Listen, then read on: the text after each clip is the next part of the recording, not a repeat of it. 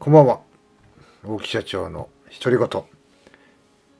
今日も始めていきたいと思います。この配信では即戦力で仕事に役立つ情報、起業、転職、昇進、個人では自己同士、前向きで成長できるお話をしております。簡単に自己紹介させていただきますと、人材業をなりわいとする株式会社 LMC という小さな会社の代表をしております。サラリーマン歴約10年、起業して10年、売上ゼロ、顧客ゼロ、従業員1名、自己資金150万円で起業。赤字、黒字倒産の危機を乗り越えて、乗り越えて、売上ゼロから1億を目指して日々奮闘しております。まあね、自己資金150万円でね、起業なんてね、甘すぎるお話なんですけどね、急いでやってしまったということなんですが、え今日はですね、まあ、どういう話をしていくかと言いますと、ちょっとね、今日はですね、ま、外部空間を豊かにする、えー外部空外部空間を豊かにクリエイトする演出者、株式会社サンポールさんというね、えー企業さんがやられております。まあ出されてね、クラウドファンディング出されております。通学路に車止めを設置して子供たちの安全を守りたいっていうね、このクラファンにね、支援をさせていただいたお話をさせていただきます。まあ、車止めのね、景観製品とか、旗ですね、ポール等の製造販売をしている企業さんですね。まあ、景観っていうのがね、人の目で眺め、心に刻む景色風景のこと、景色がですね、風景のこと。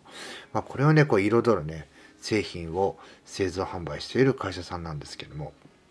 まあ、広島県、本社がね、広島にありまして、まあ、広島県呉市立昭和北小学校プロジェクト分という形でね、クラウドファンディングのレディー4というね、サイトに掲載されています。近年ですね、制御を失った車両に歩行者が巻き込まれるという交通事故がね、後を絶たない状態ですね。警察庁によりますと、2019年までの10年間に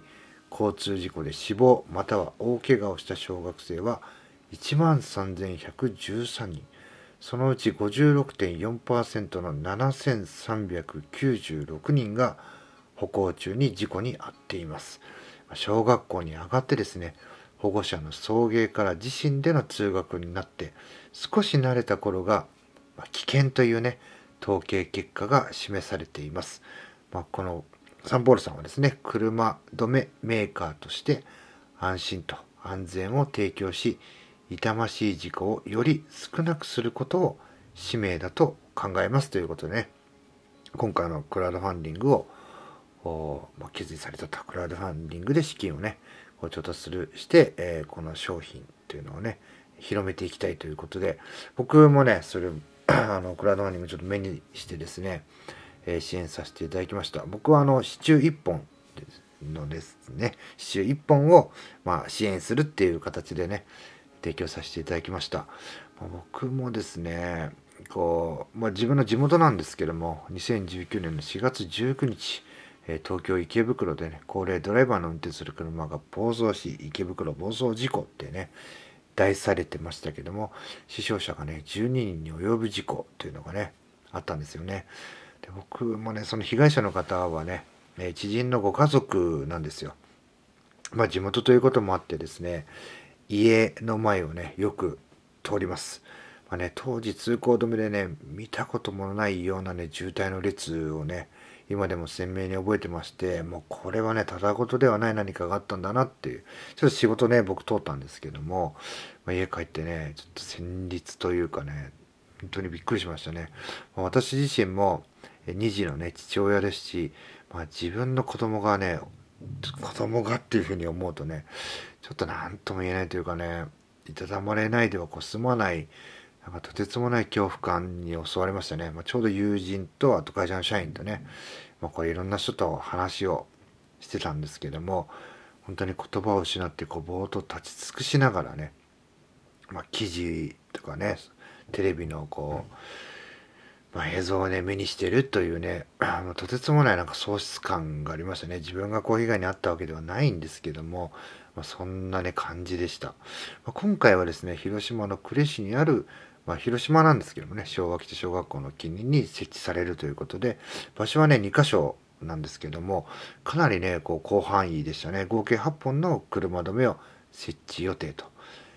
えー、対衝撃使用車止めインパクトボラードというね名称なんですが、まあ、実写試験これ YouTube でね実際見たんですけども支柱2本で車両重量1.8トン時速47キロの車両を停止させるというね動画が公開されてました、まあ、セダンタイプの車なんですけども、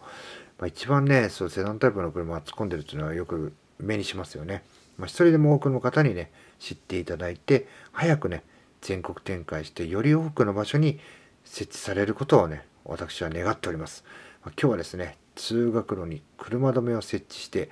子どもたちの安全を守りたいというですねクラウドファンディングに支援させていただいたお話をさせていただきました。最後まで聞いていただきありがとうございます。また明日も配信します。是非遊びに来てください。さようなら。